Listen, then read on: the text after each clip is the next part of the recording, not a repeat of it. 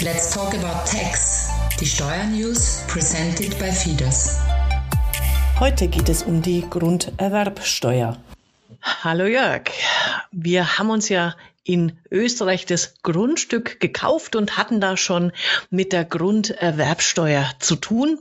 Jetzt nochmal vom Profi. Erzähl doch mal kurz, was hat's mit der Grunderwerbsteuer auf sich? Hallo Angela, sehr gerne schildere ich dir das. Sie erfasst den Erwerb von Grundstücken im Inland und knüpft bereits an das Verpflichtungsgeschäft, also nicht erst an die Eintragung ins Grundbuch an. Ihr unterliegen Erwerbsvorgänge wie Kaufverträge oder andere Rechtsgeschäfte, die den Anspruch auf Übereignung eines Grundstücks begründen. Mhm. Und auch wenn es selbstverständlich klingt, das Steuerrecht macht es ja gern mal etwas komplizierter.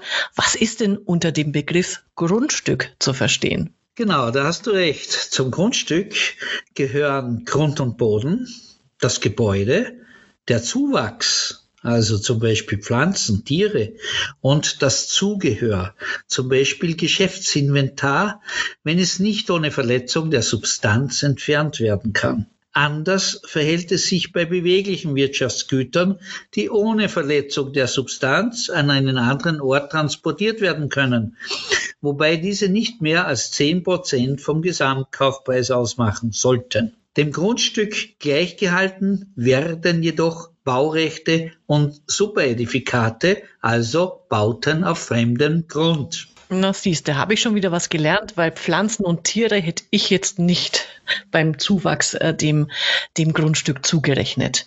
Gibt es denn Ausnahmen von der Besteuerung?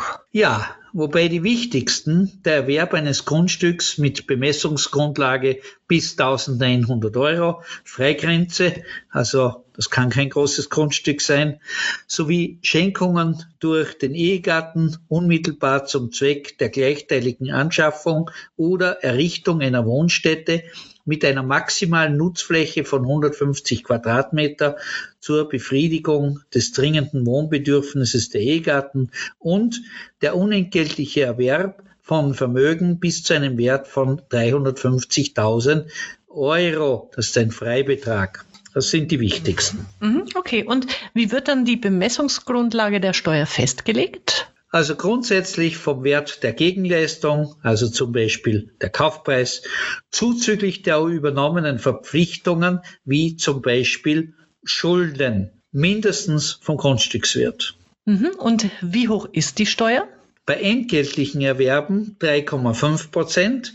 Bei unentgeltlichen Erwerben gibt es einen Stufentarif nämlich für die ersten 250.000 0,5 Prozent, für die nächsten 150.000 2 Prozent, über 400.000 3,5 Prozent. Als unentgeltliche Erwerbe kommen Erbanfall, Vermächtnis, Erfüllung eines Pflichtanteils sowie Erwerbe unter Lebenden im begünstigten Familienkreis in Betracht. Innerhalb des Familienverbandes wird immer Unentgeltlichkeit angenommen.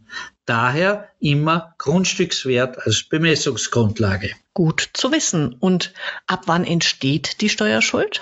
Die Steuerschuld entsteht mit Verwirklichung des Erwerbsvorganges, also insbesondere dem Vertragsabschluss, beim Erwerb durch Erbanfall mit rechtskräftiger Einantwortung der Verlassenschaft. Sehr gut. Und wer zahlt diese Steuer?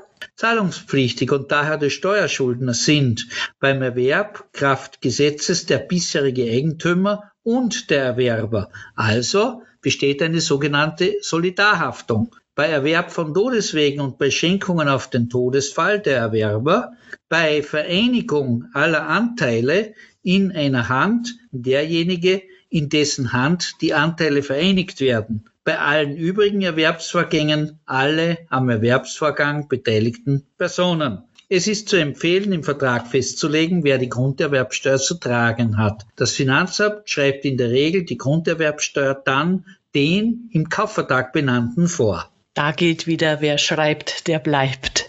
Gibt es denn eine Meldepflicht? Ja, über Erwerbsvorgänge, die dem Grunderwerbsteuergesetz unterliegen, ist eine Abgabenerklärung abzugeben, und zwar spätestens bis zum 15. des zweitfolgenden Monats nach Entstehen der Steuerschuld. Also zum Beispiel Kaufvertrag im Jänner, Erklärungsfrist bis 15. März. Okay, das ist nachvollziehbar. Danke schon mal für diese tollen Infos. Jetzt bin ich über einen Begriff noch gestolpert. Du hast erwähnt Vereinigung aller Anteile in einer Hand. Das klingt irgendwie merkwürdig. Hat das was mit Heirat oder sowas zu tun? Nein, liebe Angela, wir sind im Steuerrecht.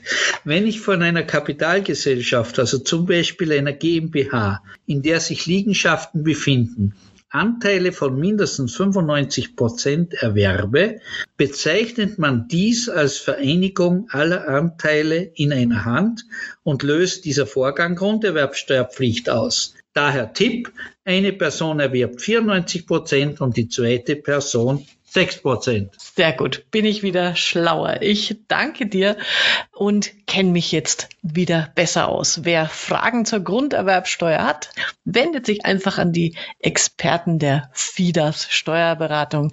Ich sag danke, Jörg. Bis zum nächsten Mal. Danke, Angela. Herzliche Grüße. Wer jetzt noch Fragen hat zu diesem Thema, der kann sich einfach an die FIDAS Steuerberater Österreich wenden unter www.fidas.at. Bis zum nächsten Mal, wenn es wieder heißt Let's Talk About Tax, presented by FIDAS.